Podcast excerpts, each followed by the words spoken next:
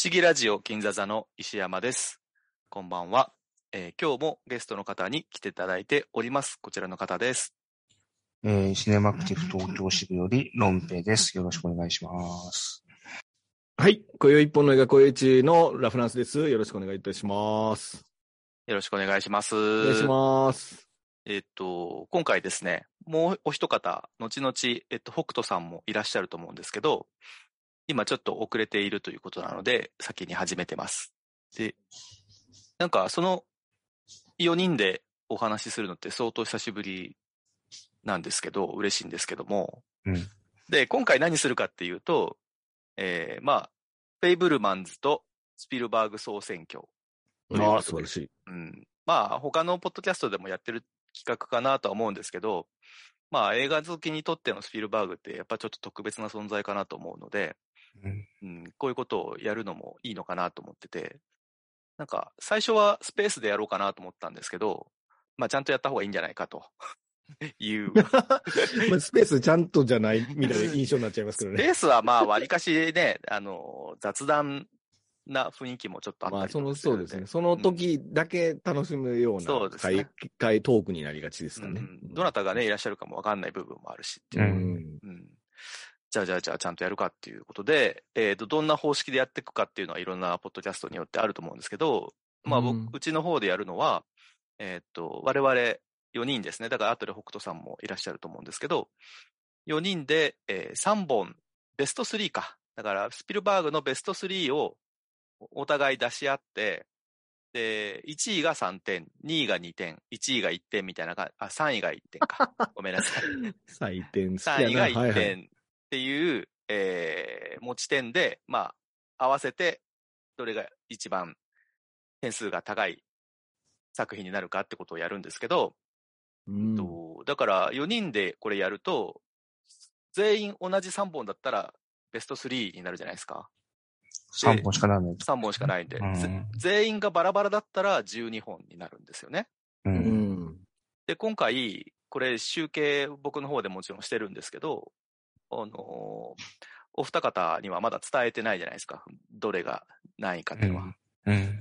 はい。で、今ちょっとそれだけ言うと、全部で10作品になったんで、ばらけたってことですよね。ばらけたんですよね、相当う。ん。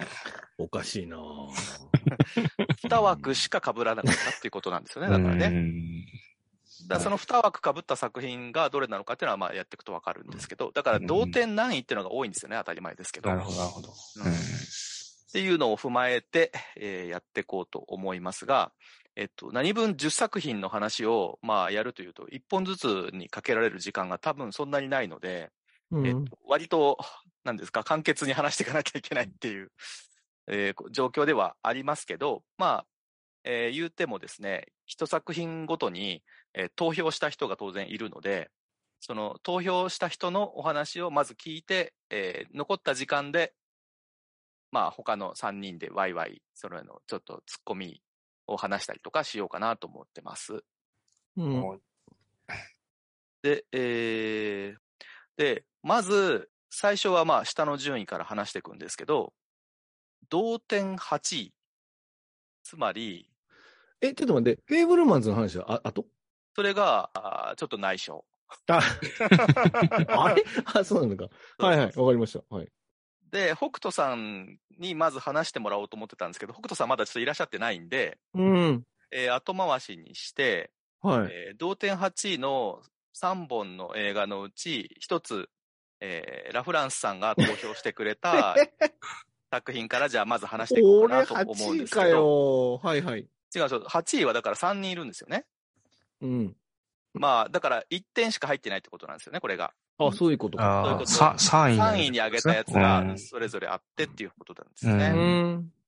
えー、ちょっとややこしいんですが、まあ、その大した話じゃないんで、まあ、な流していただいていいんですけど、えー、じゃあ、ラフランスさんの、えー、1票を投じていただいた3位の作品が、えーはい。1984年の、あえーインディ・ジョーンズ魔球の伝説、あ。ああ。これから始めましょうかね。で、私の方で一応ですね、ストーリーを、えおー。読みますす。一応ね。ありがとうございあ、ます。そうだ、その前に、はいえー、ネタバレモ。ララムのモノマネもしてくれるんですか？それはね、ちょっとあの、ララフランスさん担当で、いや、やりませんよ。長なるからね。高橋良樹さんじゃないんだから。それで、えーうんネタバレは、まあ、基本しちゃいます。古い作品が多いので。うん、うん。なんだけど、まあ、できたら、なんか誰かが死ぬとか、死なないとか、なんかそういう生き死にだけちょっと印象強いんで、まあ避け、うんできれば避けようかなとか思ってますけど、うん。まあラストシーンどうなるとかの話はしてもいいかなと思ってます。うん。だからどうしても聞きたくないっていう方はちょっと飛ばせてもらうとかそういう手段を取ってもらうしかないかなと思います。はい。はい。で、えーストーリーを読みますと、こうんれ、えっと、基本的に Unext のストーリーをそのまま読んでます。うん。じゃあいきます。えー前作より1年前の1935年、歌姫のウィリー・スコットと中国人少年ショーティーととも、と行動を共にすることになったインディは、登場した飛行機から脱出する羽目に、うん。イインドのある村に到着したインディたちは、村の聖なる石を取り戻すために、パンコット宮殿へ向かう。うん。なんか、そうこれでいいのかな？ここまで？そこまで。いいのかな？まあ確かにそうなんだけど。あの、その通りのストーリーその通りだけどね。まあちょっと、えっ、と、無機質な感じのストーリーではありますが、うん。まあ、インディーシリーズとしては2作目2ですよね。作目ですうんね。では、ラフランスさん、うどうしてこれを3位に選んだのかをちょっとええ僕だけ3位、えっと、ね、大体5分ぐらいで。5分ぐらいですか、えー、そうですね。えーっと、このインディ・ジョーンズ魔球の伝説は、やっぱり、えー、まあ、レイダース、失われたアークと、くを見て、すごく、あの、小学生の時かな、見た時にすごく面白かったって思いがあったんですけど、このイ、レイダースじゃない、インディ・ジョーンズ魔球の伝説って、やっぱそ、それ、その後に見た時に、あのもう前作をもうはるかに超えるドキドキハラハラがたくさんあるっていう、そのエンタメとしても、もうこう、前作をしのぐクオリティの高さだったっていうところが一番かすごかったってことと、えー、そうか、俺急にこの説明。えっと、まずこれやっぱりその冒頭、えっとね、あの、インディ・ジョーンズがね、白いタキシードで出てくるんですよ。あの、中国のね、えっと、ヌルハチの骨、うんうんあの、遺骨の奪い合いのシーンで、うんそこであの、ウィリーと知り合うんですよね。あの、あの、だからあれケイトキャプショーです30ね、ケイトキャプショーですうね。ん。で、あの、その、こう、上海かな？で、そこで、ちょうどいわゆるその30年代の、えっ、と、いわゆるそのミュージカルのところから始まって、うんうん。そこから、いわゆるそのジェームス・ボンドのようには、ゼ007みたいな感じで、その、現れて、うんうん。でそこでこう、一悶着があってというところから始まるんですけど、この映画って、ずっとこう、ずっとこう、危機また危機の映画なんですよね。うんで、この話がもう本当に、およ、すなんていうかね、僕は大好きで、すごく面白かったので、まあ、スピルバーグって、まあ、これルーカスも絡んでますけど、まあ、これがなんかやっぱスピルバーグの、なんでしょうね、決め手やなと思った、当時思ったってことですよね。代表作と、この当時はね、こういう作風の人なんだなっていう感じ。そうそう。で、ぼ、僕の、まあ、あと、多分後の作品そんなにないんで言いますけど、その僕の中のスピルバーグって、いわゆるその、もの、そのバス、要はその、えっと、なんでしょう、あのこう、サイレンス映画時代の、そのバスター・キートンとか。あと、その、トムとジェリーとか、いわゆるその、あの、カートゥーンアニメみたいなのっていうのを、すごく、あの、真似してるって思ってて、スピルバーグの映画の、僕の一番スピルバーグの映画の特徴って、あの、偶然と偶然が重なり合って、どんどんどんどんアクションがこう、次々次々新しい展開になっていくっていうシーンが多いんですよね。うん特にこのインディ・ジョーンズが多くて、インディ・ジョーンズってど、どのアクションも偶然が重なっていく。例えばその、冒頭だと、えっ、と、要はその、こう、銃で撃ったら、こう、なんかドラみたいなやつがこう落ちて、そのドラがこう、コロコロ転がりながら逃げるとかさ、あとその解毒剤が、あの、地べたに落ちたら氷が落ちてばら、紛れちゃうとか。ダイヤモンドがね、紛れちゃう、そうそうそう。だかからそういうその、えっとなんかね、その偶然が重なってって危機になったり助かったりするっていう演出がすごく多いんです、スピルバーグの映画って。ら。うん。で、マイノリティリポートもそうだし、マイノリティリポートだと、ほら、傘さして、その、あの、いわゆる七国的なプリコグ使って傘さして逃げるシーンとかもあると思うんですけど、うんうんいわゆるそのスピルバーグの、こう、一番真骨頂っていうのは、その変、要は、つないでつないで偶然を重ねていって物語を作っていくうんっていうところの、一番こう、なんていうの、いいところを出ししてるのが、あの、インディ・ジョーンズ・マキの伝説かなと思いましたっていうので、一応僕は3位に選びましたね。うん、なるほどう。ん、なんかね、スピルバーグといえば演出っていうのをなんか認識したなっていう感じでしたね。うん。はい、そんな感じです。どうでどうでしょうか、トレーダーが。あれって、まあ、すごい冒険感があって、うん。で、キーホイクワンが出てるじゃないですか。まあはい、今ね、ちょうど話題ですけども、はい。えっと、まあ、グーニーズに始まり、うんなんか、ああいう子供の、すごい遺跡とか行って冒険する感じとかが自分に重ねて、うんやっぱり当時すごい楽しかった思い出はあるんだけど、うん。あの魔球の伝説って結構虫とか、うん。結構えぐいシーンいっぱいあるでしょ。多いですね。そこの印象はすごい強かったような気がする。ありますよ。うん。うん。なんか、お猿さんの脳みそシャーベットとか。そうそうそうそうん。う。うん。なんかそのインディーズ、インディーシリーズの中でも、いろいろその、いわゆる演出のその、えっと、なんですかね、こう、あの、偶然が重なるやつっていっぱいあって、例えば、レーダースだと、要はその、えっと、カレン・アレンが、あの、こう、なんていうの、カゴみたいな中に入って、うん。で、逃げてると、そのインディが追っかけてたら、その広場に出たら、カゴ持ってる人が山のようにいて、はいはいはい。で、それでカゴ一個一個開けていくみたいなシーンがあるじゃないですか。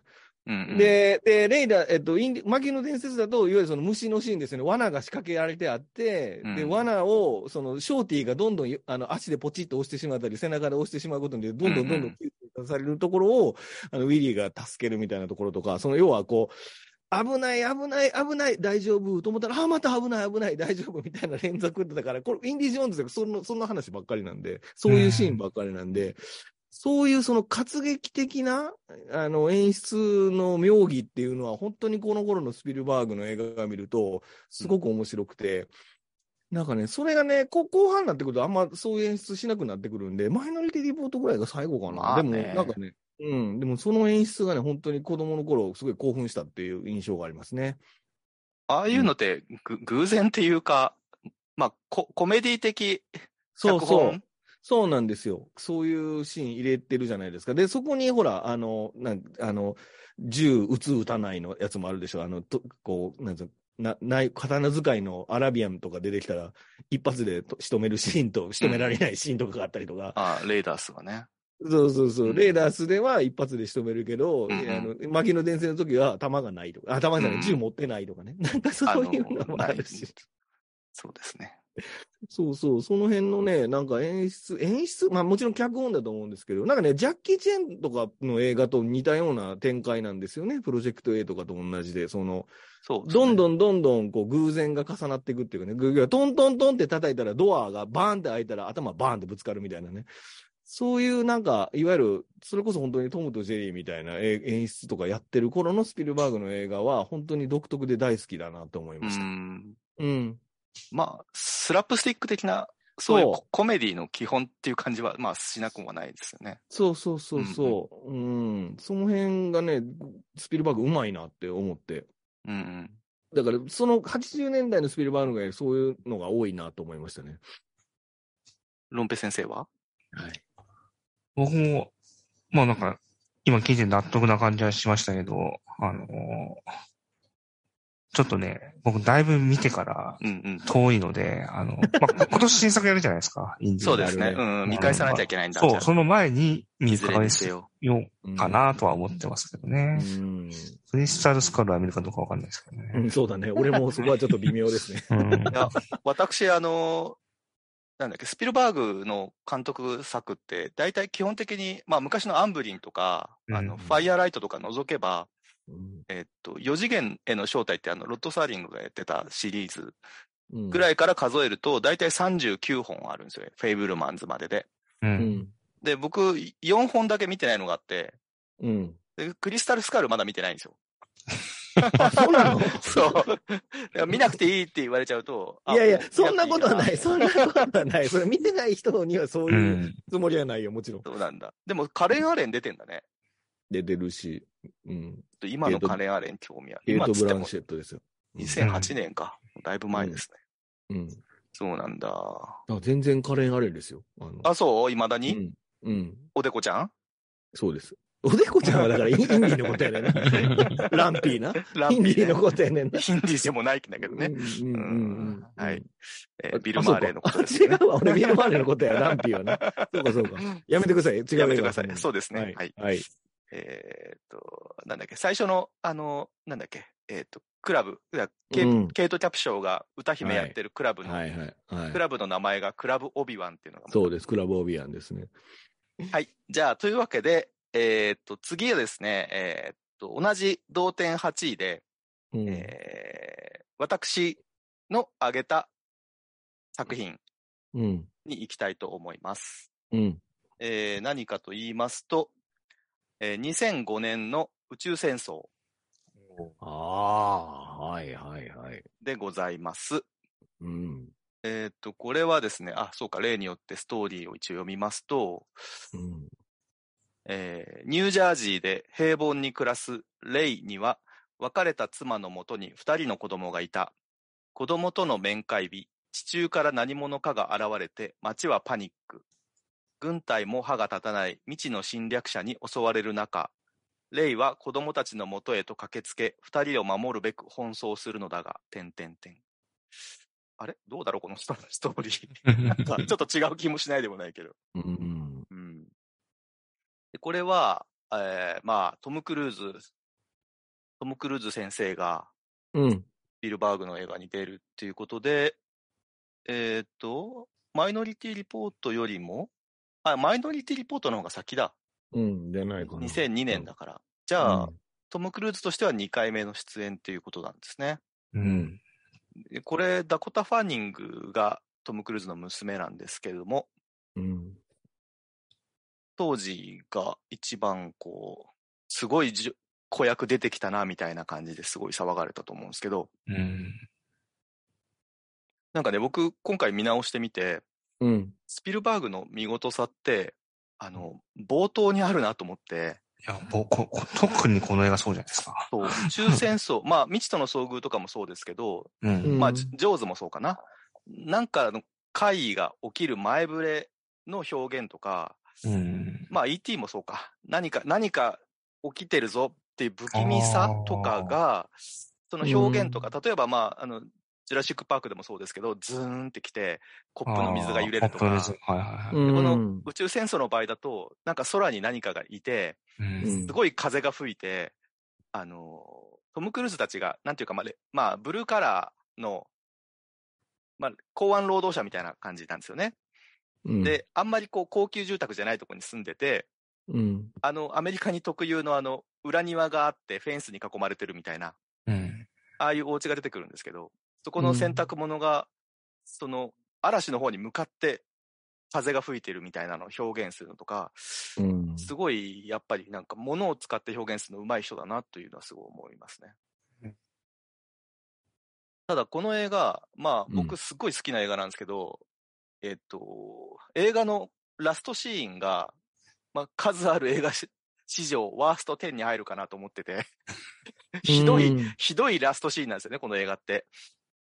まあ、僕あの、え、落語のオチとかと一緒で映画のラストシーンってあんまりそんなに重要視してないんですけど、うん。それにしても嘘だろみたいな人さのワースト、ラストシーンかなと思ってて、だからちょっといつも、えーと人に勧めにくいっていうか、なんですけど、そこに至るまでの、その、まあ、トライポットっていうね、宇宙からの、えーまあ、侵略者が地球を襲うっていう、まあ、古典の SF のリメイクなんですけど、そのトライポットっていう、まあ、機械、機械型宇宙人が、まあ、出てきまして、そいつが恐ろしさがもう半端ないんですけども、と、なんだろう。そいつが、まあ、もともと地球に埋まってたみたいなのもすごい怖いですし、それがこう、例えば、なんか、炎の中からそいつがぬーっと現れてくる横からのシーンとか、なんかいちいちスピルバーグのって、なんか多分現場で出たアイディアとか、まあ、脚本読んで出たアイディアとか、わからないんですけども、なんか、見せ方がすごいなと思うとこが多々あって、例えば、あの、燃える、誰も乗ってない列車が、なんか、避難してる人たちの前を通り過ぎるところとか、なんかとんでもないことが起きた、その抜け殻を見てるみたいなとことか、まあこれって多分911の後に撮られてるので、そういうまあ避難する人たちとかを、えーみんながリアルに感じれるように撮影もしてるかなとは思うんですけど、なんかいちいち一つ一つのシーンが見事で、今回見直してみても、あの、すごい技術の高さとか、見せ方のレベルの高さとかを感じる作品だなと思って3位に挙げました。うんそうですね。あともう一つ言うと、トム・クルーズがすごいダメ親父を演じるのって多分珍しいかなと思ってて、うん。この映画ってその、別れた奥さんとあの再婚した相手がすごい、まあ、ハイソな人で、で、子供たちにもナチュラルフードとか食べさせたりとかしてるんですけど、まあ、だからアントマンとかと一緒で、旦那の方が、元旦那がもうダメダメで、あの、全然子供のこととか理解してなくて、未だになんか車を、のことをいじってるみたいな、なんか俺のエンジンに触るなとかいう感じの、まあ、大人子供みたいな人で、それがどうやって子供たちの、えーを守るっていう、これなんか最初の頃、ボストンにいる奥さんのとこに子供たち届ければまあ終わりかなみたいな思ってたところを、その息子の、に指摘されてガーンみたいなシーンがあるんですけど、確かに本当にそうだ俺みたいな、あの、情けないトム・クルーズみたいなのがすごい良くて、なんかそこもすごい好きな映画ですね。うん。うん。っていう感じで、ちょっとお二方の話も聞きたいとこですけども。あ、どんぶさんどうぞ。僕は、あの、さっき言ったその冒頭っていう意味では、僕ね、多分宇宙戦争を通して2回ぐらいしか見てないんですけど、うんうん。冒頭の、だだからトライポッドが出現して、家まで戻るじゃないですか、トム・クルーズうんうんが。あそこまでは20回ぐらい見てると思います。それは、冒頭がいいですね。そう、そんだけ冒頭がいいってことですね、多分。うん。本当に、本当にそうだと思います。これ、そうだ。うん。そうだ、あの、スピルバーグの、まあ、ほ今やほぼ右腕と言っていいヤヌス・カミンスキーですけど、ううんん。まあ、特徴的なのがやっぱギラギラの露光ですよね、あの人のね。うん、そうね。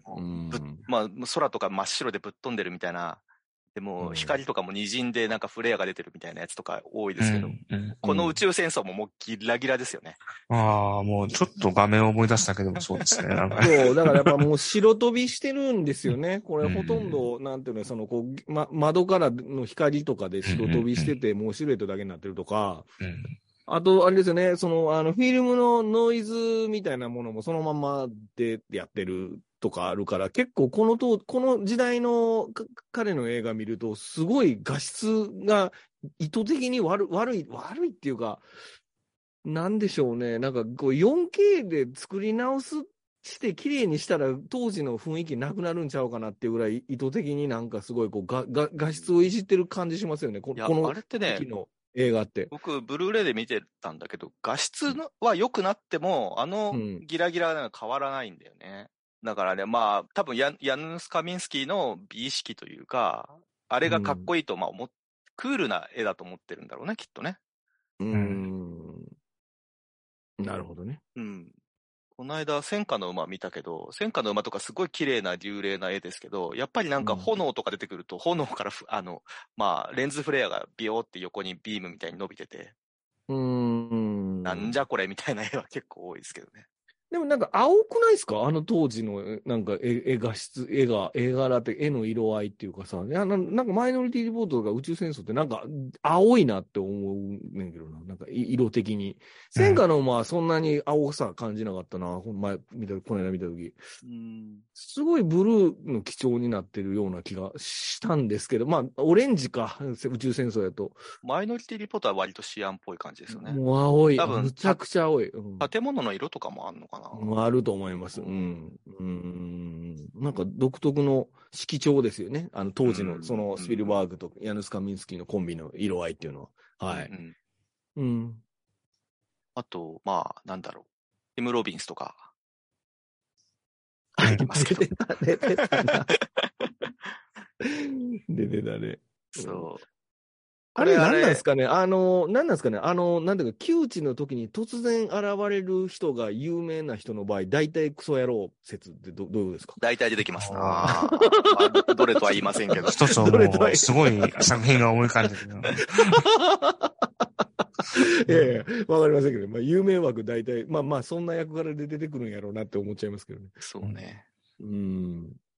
あのー、元奥さんの役の人が、あの、うんこの間、ロンペさんと一緒にちょっと話した、まあ、これから配信になるんですけど、うんえっ、と、ヒューマンネイチャーに出てきた、えーエロいフランス人の人あが、ミランダ・オットーさんかなあれ奥さんですよ。うんへでえティム・ロビンスも出てるんで、えっ、うと、ん。ツー・ヒューマン・ネイチャー映画になってます、これが。なるほど、なるほど。ずいぶん英語上手くなりましたね。そうですね。はい。もともと喋れるんですね、あの人ね。なんだろうな。まあ、宇宙戦争はそんな感じですか？なん。か、うん、そうですね。うん、すげえ面白いシーンがいっぱいあって、うん。あの、なんか変な血管の植物みたいな、スタみたいのが、なんか伸びてくとことか、うん。人間から吸った血で霧吹き状になんか散布して、それがなんか植物みたいになるんですよね。多分、うんあの、二方は多分そのシーン覚えてないと思う。うん全然覚えてない。僕はダコタ・ファニングがずっとキーキー言うてるとこしか覚えてませんからね。そう。でもなんかあの、き最初のちょっとトム・クルーズのことを舐めた感じとか、なんかね、うんキーキー言ってるとこ以外のすごいうまさみたいなのもあって。あ、いや、もちろんうまいんですよ。うんそう、うんなんかね、改めて見ると、なん、か本当に芸達者な子だなと思いながら見いや、もちろんそうですよ。ううんん。そうそう。はい。な感じかな。うん。はい。じゃあ次行きます。で、次が、えっ、と、ロンペさんの2位です。うんうん。えーなんで、同点5位がここから始まります。はーい。うんえー、2015年のブリッジ・オブ・スパイ。うん。ですね。うん。ええーブリッジ・オブ・スパイなんですけど、ちょっとストーリー読みます。はい。はい。えースピルバーグ、トム・ハンクスが見せる感動スパイサスペンス超大作。あ、ごめんなさい。これ急にね、あの、 U-NEXT感がなくなったと思いますけど、あの、ブリッジ・オブ・スパイだけアマプラにしかないので、そうっすねアマプラのストーリー。ああ、なるほどね。えーっと、アメリカとソ連が一触即発の冷戦状態にあった1950年代から60年代、えージム・ドノバンは保険の分野で実直にキャリアを積み重ねてきた弁護士だったが、ソ連のスパイの弁護を引き受けたことをきっかけに、世界平和を左右する重大な任務を委ねられる。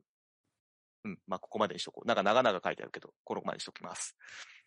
ということで、えーっと、まあ、冷戦時代のスパイもののお話になりますね。うん。じゃあ、これは、えー、2点を投票してくれたロンペさんからお話を聞きたいと思います。よろしくお願いします。はい。えっ、と、まず、ちょっと僕がこの今回の3本選んだ、その、順位付けなんですけど、うん。ちょっと、スピルバーグ見てない作品もあって、あの、はいはいはい3本選びにくかったんで、うんうん。ちょっと、自分の中でルール決めて、あの、自分が映画館で見た作品から選ぶことにまずしたんですね。うんうんうん。で、僕が最初に映画館で見たのって、えっ、と、ロストワールド？あの、ジュラパの2ジュですね。ラシックパークの2なんですよ。うんうんで、それ以降は、えっ、と、ウエストサイドストーリーを抜かして全部劇場で見てるんですね。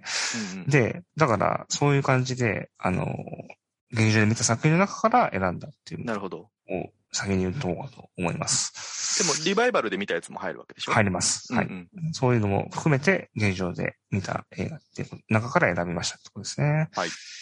で、まあ、ブリッジオブスパイは、まあ、はっきり言うと、近年のスピルバーグ映画の中で僕が一番好きな作品で、うんあの、劇場鑑賞時にすごい面白かった印象があるんですけど、あの、うん今回、あの、まあ、DVD 見て見直してみたんですけど、やっぱり面白かったし、うんあの、僕だから、もともとこれ3位にあげようと思ってたんですよ。はいはいはい。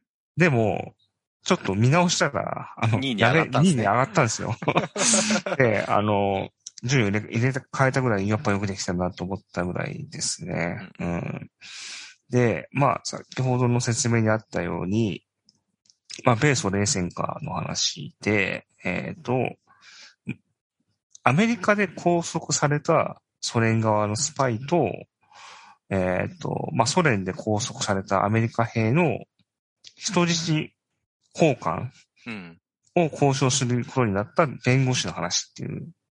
ことなんですけど、まあ、この作品の面白さって、あの、もちろん、そのスピルバーグの演出、監督の力はあると思うんですけど、あの、もう一つ強力なのが、あの、脚本が公演兄弟っていう。そうですねはい、うん強力、強烈で、うん。この組み合わせが、あの、うまくいかない可能性もあったと思うんですけど、あの、うん僕は見事に、あの、両方面白さが出ちゃってるっていう感じがしてうんいて、あのーまあ、僕の予想だと、まあ、映像で見せてるところとかは結構スピルバーグの手腕なんだと思うんですけど、なんかセリフのうまさとか、あの、重ね方とかはもしかして公演兄弟の脚本にあるのかなというふうに思ってるってとこですね。確かに。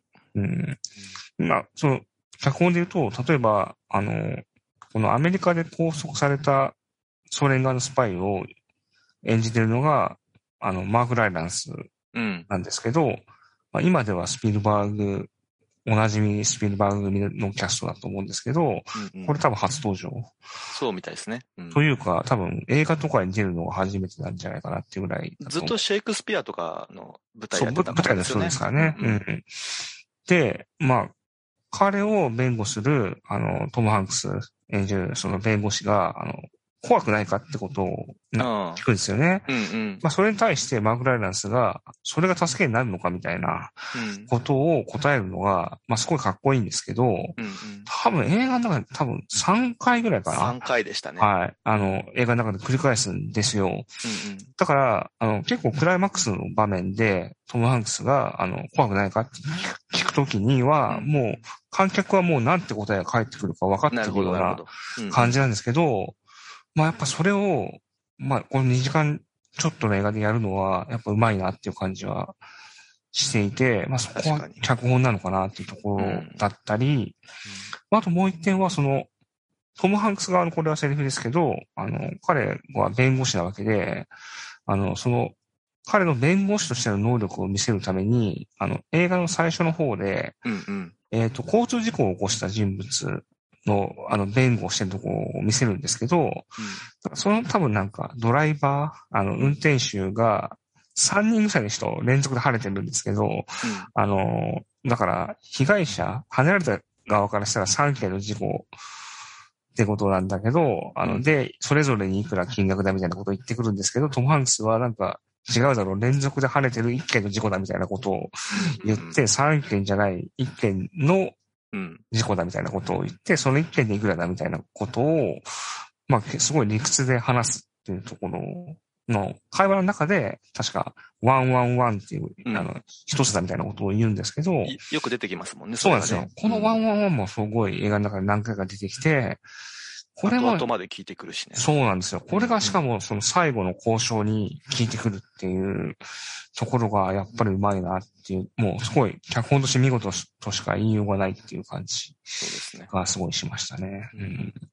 で、この弁護士としての理屈っていうのが、あの、この映画の中ではすごいわかりやすいと思っていて、だから彼がそのスパイを弁護して、まあ最初その死刑から救うっていう、うん、方法をあの、見出すんですけど、まあそこにもすごいな説得力というか納得感があるし、あの、まあ、しかもその方法が、この映画の、あの、メインとして描かれる人質交換にもつながるっていうのも、まあ、これは事実があるのかもしれないけど、まあ、そすごい話として面白いって感じがしますね、うんってことですね。うん。で、まあ、それに対してそのスピルバーグは映像の人だと思うんで、その、映像的に面白さを分かりやすく見せていて、あの、まあ、特に、まあ、本作の後半の舞台は、えっ、と、東西ドイツになるんですけど、まあ、その東西の、あの、を列車で移動するんですね。で、その、あ、これ多分ベルリンの壁がちょうどできた時期なんですけど、その、そのベルリンの壁を、の上をちょうどその列車が通過するときに、その壁を越えようとして、撃たれる人たちの目撃する場面があるんですけど、まあ、この場面が、あの、全く別の場面で、あの、絵的に繰り返されるっていうところがあって、もうここが結構うなるほどうまいっていうとこですね。すねうん、で、なんかこういう点ではもう一点、あとはその、まあソ連側のスパイを弁護するトム・ハンクスは、結構その、なんで敵国のスパイなんか弁護するんだってことを言われて、あのー、新聞の一面で書かれちゃうみたいなところがあるんですけど、うんうん、まあそれが、その新聞が出た日の朝に、あの、電車に乗って、あの、乗ってると、あの、周りの、他のお客さんがその新聞を手に持っていて、うん、トム・ハンクスの方を睨みつけるっていう場面があるんですけど、うん、まあ、その場面についても、まあ見事な繰り返しというか、そうね、まあ見事な反転があって、ここなんかすごい、なんでしょうね。ベタだと思うんですけど、うん、なんかそれを、そあ、ベタだなって思わなくて、あの、すごい上手いなって思って見せちゃってるとことかは、うんうん、本当上手いなっていう感じはすごいしますね。うん。まあ、あとは、これは絵とかじゃないですけど、映画の構造としてやっぱ面白いっていうのは、まあ、これ英語以外に、えっ、ー、と、ロシア語とドイツ語も出てくる作品だと思うんですけど、うん、まあ、そこに字幕が入らないっていうとこですよね。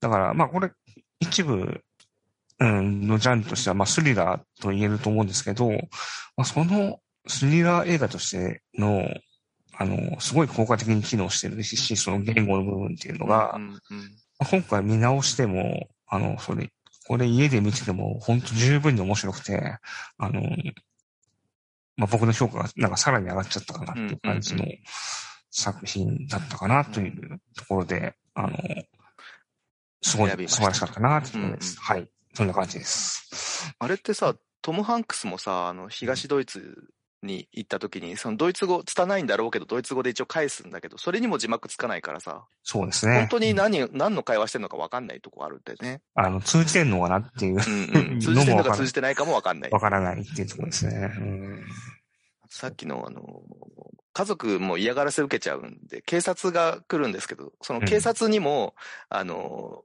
トム・ハンクスが、あの、結構なこと言われるんですよね。そうですね。うん、俺、俺、ノルマンディーで戦ったんだぞってお前はなんで敵と戦わずに敵を擁護してんだみたいなこと言われるんだけど、うん、おい、トム・ハンクスにノルマンディーのこと言うんじゃねえよみたいな。戦って、戦ってるぞと思って。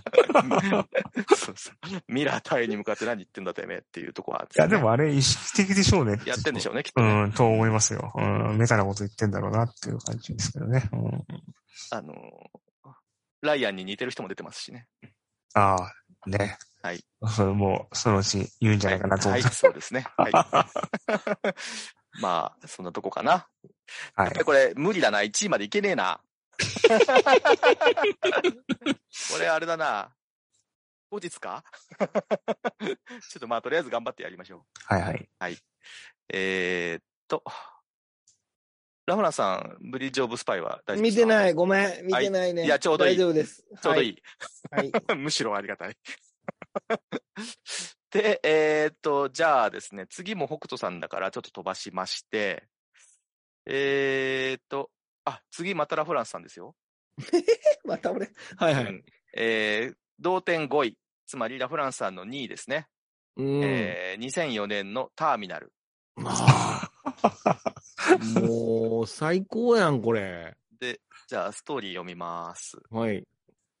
はい。えー、東欧の小国、クラコージアからニューヨークを訪れようと、えー、JFK、まあ、だからジョン・ F・ ケネディ空港に降り立ったビクター。だが、出国手続きの際に母国でクーデターが発生したために、パスポートが無効になってしまう。帰国も出国もできなくなった彼は仕方なく空港内で生活することに、てんてんてん。という映画です。うん、はい。はい。じゃあ、一票投じてくれたラフランスさんからお話を聞きたいと思います。ああ、わかりました。えー、っと、え、これ、そうか、だ、だ、誰も、あまあ、まあ、いいや、点数システムよくわかんないが。わかりました。ええー、まあ、ターミナルは、まあ、そうですね。どこ切り取っても思んないとこないやろうっていう映画なんですけど、そうですね。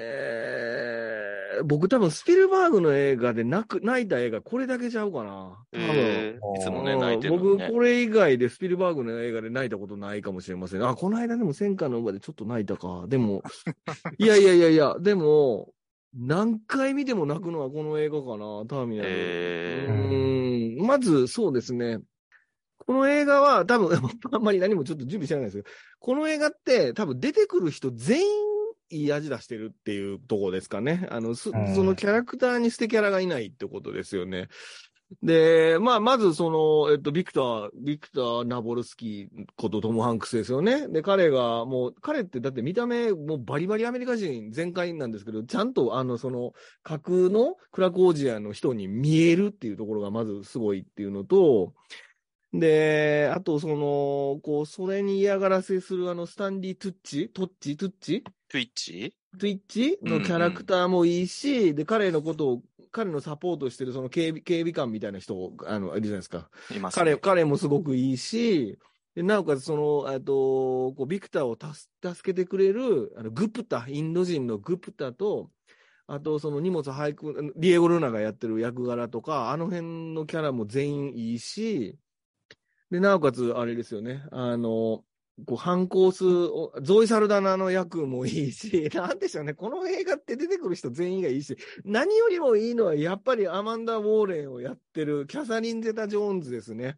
いやー、素晴らしいね。もうね、この子多分、この映画が一番可愛いと思う。でいやー、なんか年齢的にも多分すごいいいことなんじゃないかなと思います。もうね、アメリア・ウォーレンが、ごめんなさい、アメリア・ウォーレンですね。この、このキャラが最高で、で、この子のキャラに、すごくこう、あの、振り回されるこのビクターとのこの二人の恋愛のやりとりがね、もう最高ですよ。なんかもう俺、その話してるだけで泣きそうやねんけど。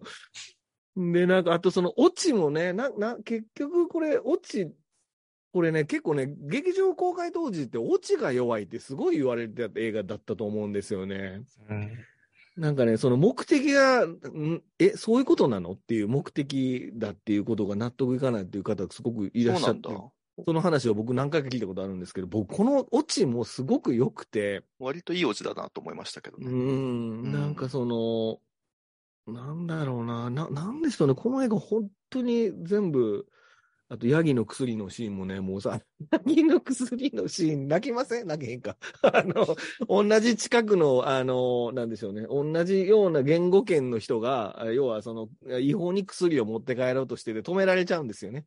お父さんのために薬を持ってきたんだけど、それを止められるから、トム・ハンクスが、トム・ハンクスじゃない、あの、そのビクターが言葉わかるから、お前がその薬を、あの、持って帰ったらあかんって説得しろって言うんですけど、なんかその、こう、うまいこと、あの、ごまかすんですよね。あの、要はその動物の薬だと、その、要は申請しなくても持っていけるみたいな話があってさ、そこのシーンがもう俺何回見ても泣くんですよね。なんかその、ヤギの薬、ヤギの薬っていうシーンがあるんですよ。そこもね、めちゃくちゃ泣けるしね。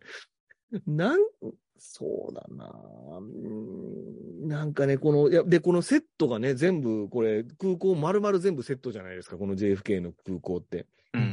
うん。だからこの、この壮大なセット作って、こんなその人情ドラマを作るっていうのもすごいし、なんでしょうね、このでかいセットででかい金金かけてやってるけど、結局これ、これ彼の、その、彼がこ、ここの空港に出るまでだけの話。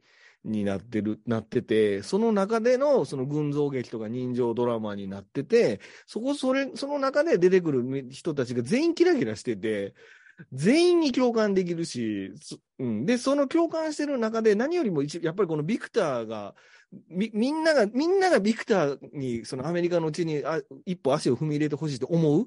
で、みんなが彼のことを応援するっていう風になる映画になってるっていうところがすごいのと、あとやっぱこのアメアメリアですね、このアメリアとの関係性のあのほろ苦いラスト。これもまたすごくて、このほろ苦いラストがまたこの映画をこう、なんていうの泣ける映画にしこうグッと引き上げてる演出になってるとこも最高なので、これはちょっとあんまり言わない方がいいと思うんで、このビクターとアメリアのね、この恋の顛末がどうなるのかっていうのもね、この映画はね、まあ、うまい、こう、落としどころつけてるなって思いますので、もうこれはマジで見てほしいなって思ってるんですけど、僕2位なんですよね。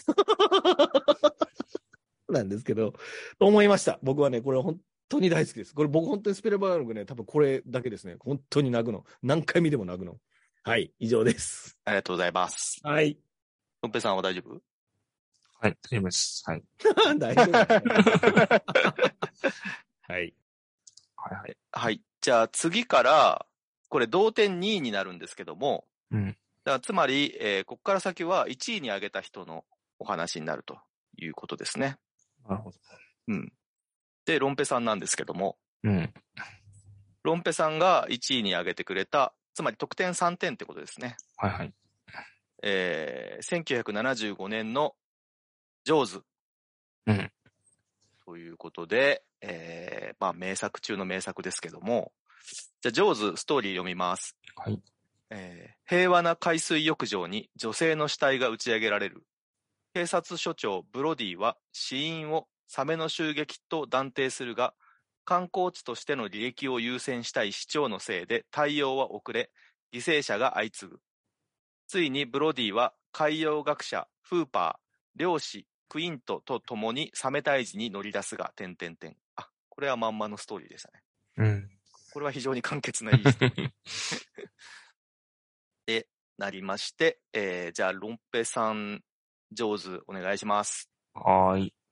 で、まあ、今回これ、唯一僕はリアルタイムでもちろん見てない作品で、えっ、と、まあ、劇場で見たやつから選んだって言ったのは、えっ、と、2019年の午前10時の映画祭うん、うん。で、初めて映画館で見て、あのーまあ、立川シネマシティっていう映画館の、あの、極上爆音上映っていうですね、非常に良い環境で見たのもあって、あの、すごい大満足の作品だった記憶があったので、まあ、今回第一にしましたっていうところですね。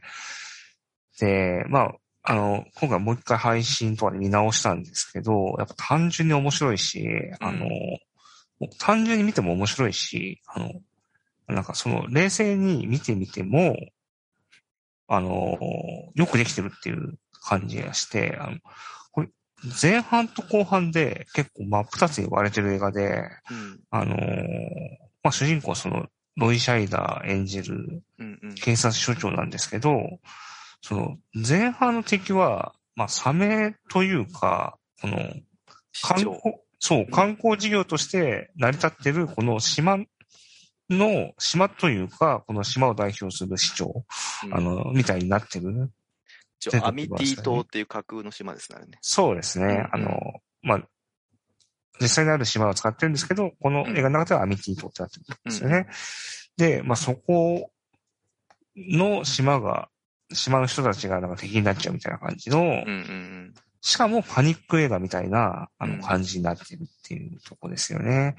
だから、あの、ホラー映画とかでよく、あの、幽霊とかが出てきたときに、その、まあ、例えば主人公が幽霊を見たことに怯えて、あの、周りの人に助けを求めるんですけど、なかなか自分以外の、あの、前で幽霊出なくて、あの、信用してもらえない、あの本当に見たんだよ、みたいなことを繰り返すやつがあると思うんですけど、ちょっとそれにも似たような構造で、あの、最初まあ、サメが人を襲ってるんだって言っても、サメじゃないっていうふうに否定されて、うん。あの、まあ、そんなサメはいませんみたいな感じとかになって、あの、サメが今度出たってなったら、実は子供のいたずらはいでしたみたいな感じ。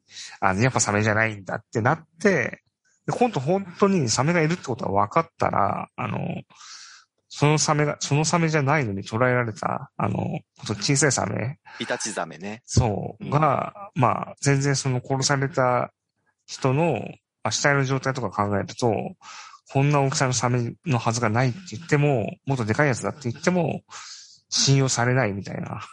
のを、まあ、ひたすら繰り返すような。感じの、あの、構造になってて、あの、で、まあ、ようやくその巨大ザメの存在が分かって、あの、倒さなければってなるのが、ってなるまでが前半なんですよね。うんうん。で、まあ、そのサメとの戦い、海洋冒険アクションみたいになるのが後半っていう感じで、完全に、あの、なんか二つのジャンルの映画を見てるみたいな感じにうんうん。なっていて、あの、あなるほど、なんか、これは受けてただろうなっていう感じが、うん当時としてもすごかっただろうなっていう感じが。満足感すごいですよね。だから、いや、本当いに。ろんなおかずの入ってるうん。お弁当みたいな。うん。まあ、だから本当、飽きないんだと思うんですけど、うんで、まあ、この後半ですよね。あの、まあ、実際面白いですけど、あの、スピルバーグ多分これ相当苦労して撮影して、うん。後半、特に後半だ、相当苦労してるみたいで、あの、あれだ、いろんなね、その当時の話とか聞くと、あの、スタッフと揉めま、揉めまくってるんですよね、これね。あの、うんで、まだ駆け出しですからね、スピルバーグ。いくらテレビで受けてるとはいえね。そうなんですよ。だから20代多分半ばぐらいでしょ。うん、年上のスタッフからはやっぱりちょっと信頼がね、やっぱまだなかったみたいで。そう、そう。しかもその若かったし、まあ、その現場で、まあ、無茶すぎるんだよね、多分ね。そう、あのースピルバーグアイデア出しまくってうん、うん。たっていうのもあるし。プラス、まあ、準備したその、サメとかがうまく動かなかったりみたいのもあったりして、その、まあ、スピルバーグ VS あ他のスタッフみたいになっちゃって、かなり孤立したっていう。話なんで、やっぱ、その中でやっぱり取り上げたっていうのは、あのーまあ、実際すごいこれ、時間もかかってるみたいですけど、うん、なんか、あんまりそうとは思えないようなところもあって、そうですね。うん、だからあの、ほら、サメロボがさ、あ、まあ、うん。有名な話ですけど、やっぱ調子悪かったみたいで、はい。うまいこと、なんか動いてくんなかったのが、だからあんまりこれは見せない方向で行こうっていうふうなことをしたのが、功を奏してるのか、うん。うん。まあ、初めからその予定だったのかわからないですけど、うん。ね、あんまり姿を、こう、バーンと見せないところがやっぱ、いいい部分でもありますもんね、上手ってね。そうですね。だから、まあ、なんでしょうね。そのモンスター映画みたいなのってそれより前にもあったと思うんですけど、うんまあそこら辺もあって、なんか明らかに違ううん。うんうん。方向性のものができたんだろうなっていう感じはするってとこですね。だから、だからそれ、石山さん言われるように、どこまで意図だったのかわかんないですけど、うん伝説ばっかりがね、うん先走ってて。そうなったのかどうかっていうのはちょっとわからないですけど、うーん、やっぱりすごいなっていうのがあって、うん。まあ、ちょっとベストであげるとしたらこの映画かなと思ってあげたってことですね。はい。なるほど。ありがとうございます。ありがとうございますラフランスさん、上手は？あ、上手、面白かった。最近見ましたけど。あのー、最近初めてて見たの？見返した？の初めて見ました。あいやいや、そうなんだ初めて見ました。あのー、いやいや、その、昔ホラー映画特集とかやってて、その、要所要所のシーンは見てたけど、あの、見直してみたら僕1ミリも見てなかったってことが分かった。うーん 見直したんですけど、うんあのーそうだな、えっと、まあそうですよね。これだから海洋も暴言物語になる。まあその話はロビさんがしたからいいんですけど、これ、うんまあそうか、僕が言うなら、あの、ロイ・シャイダーとリチャード・ドレイファスですね。これ、あの、使い方がうまいっていうのは、これ、ロイ・シャイダーって、す、これすごい抑えた演技してるでしょ。要は自分は頼りないみたいな感じで出てきて、なんか、なんとなくその、えっと、なんていうのかな、その、えっと、海、要は、要は、船、船酔いする警官みたいなところで、それもニューヨーク死刑で、たまたま休暇、休みの時だけアミティ島に来てるみたいなタイプの確か人だ、設定だと思うんですけど、要は彼がすごい頼りないキャラみたいな設定になってるんですよね。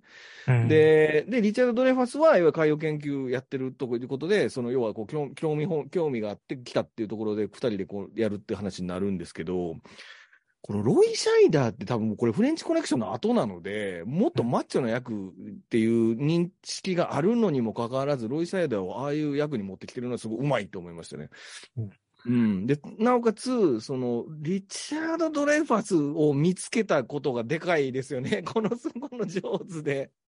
やっぱ彼のキャラは本当によくで、彼がすごく生き生きしてるなっていうふうに思って、なんかやっぱこう、うんやっぱ、えっと、ロバート・ショー、いわゆるその船長との、なんかエアハブみたい、エアハブじゃないな。だからその、えっと、割とその海、海の怖さを知ってて、船長は俺やから言うこと聞けよっていうロバート・ショーのキャラと、で、海のことは何も分からへんけど、なんとかしなきゃあかんとも、ちょっと弱々なロイ・シャイダーのキャラの間を取り持つ、そのリチャード・ドレファスの、のこう、なんか接着剤みたいなキャラクターっていうのが、すごく生き生きしてるなっていう、今回改めてじゃない、初めて見て思って、うん。まあ、他、リチャード・レオスね、他にも出てますから、スピルバーグの映画出てますけども、あのーこのね、3人のコンビネーションの妙っていうのが、このジョーズを今見ても面白いっていう風にさせてる、その大きな理由の一つかなと思いますね。だからこれって、サメの映画でもあるけど、3人のその、えっと、冒険物語でもあるっていう話話なので、だからまあ僕みたいにね、そのサメの映画、今更そんな70年代の怖いサメの映画見ても怖いわけないやろうと思ってる人はぜひ見てほしいってことですね。うんそんな映画じゃないよっていうとこがわかるってことですね。うん、そう思いました、僕は。はい。あれ、ロシアより愛を込めての話はいいですか？そうそう、ロシア、いや、そうそう。あの、だから船長はロシアへ悪い込めてのね、あの、殺し屋の役やってて、僕はね、これ見るまで気づきませんでした。ロバート・ショー？ロバート・ショーそうですこの。人はもう本当盟友で、バルジ大作戦とか、スティングとか、うんあと、サブウェイパニックとか、ブラックサンデーとか、もういい映画ばっかり出てますね、本当にね。そう。僕、ロバート・ショーって全然知らなかったですよ。その、あの、船長役の人がね。いや、でも、僕、結構最近そのロシアより愛を込めてを見直して、あ で、ジョーズも見直したかうん。らわかるんですけど、あの、ロシアより愛を込めてで、あの、うん。ロバート・ショーが、あの、敵側ってバレるっていう場面があるんですけど、うんうんうんうん。あれって、その食事の時のワインを間違えるんですよね。ああ、ええシーン白と赤を間違えるってシーンがあるじゃないですか。なんかそれに対して、今回、ジョーズの中で、あの、リチャード・ドレファスが、うんあの、所長のところに招待された時に。あの、料理が分かんなかったから、両方持ってきたよっつって、あの、言ってたね。白ワインとかはね両方持ってくるんですよ。はいはいはいなんか、あれって、なんか、そうだね。そこへの意識があるのかなってちょっとね、僕、たまたま近くで見たから、あの、思ったとこですね、なんかね。そんな、最近、キンキンでその2作みたいな、多分ロンペさんだけですよ。そうそうそう。だから、あーってちょっと思ったとこですね。なるほどね。うん。うーん、そうですね。そんなにワインのマッチングあんのかまあでも漁師やから多分白ですよね。考えても。そうでもないのか。いや、だってあれ、ロイ・シャーダーの家だからね。そうかそうか。うん。うーん。はい。ありがとうございます。うん。じゃあ、そんな感じで、うん前半ちょっとこれで終わりたいと思います。え、ちょっと待って、ロンベさん、上手1位やったってことね。そう。なるほど。後半から北斗さんもいらっしゃいます。はい。じゃあ、えっ、と、じゃあ、締めの挨拶します。えーここまでお送りしたのは石山と、ロンペと、ラブランスでした。あありがとうございました。ありがとうございました。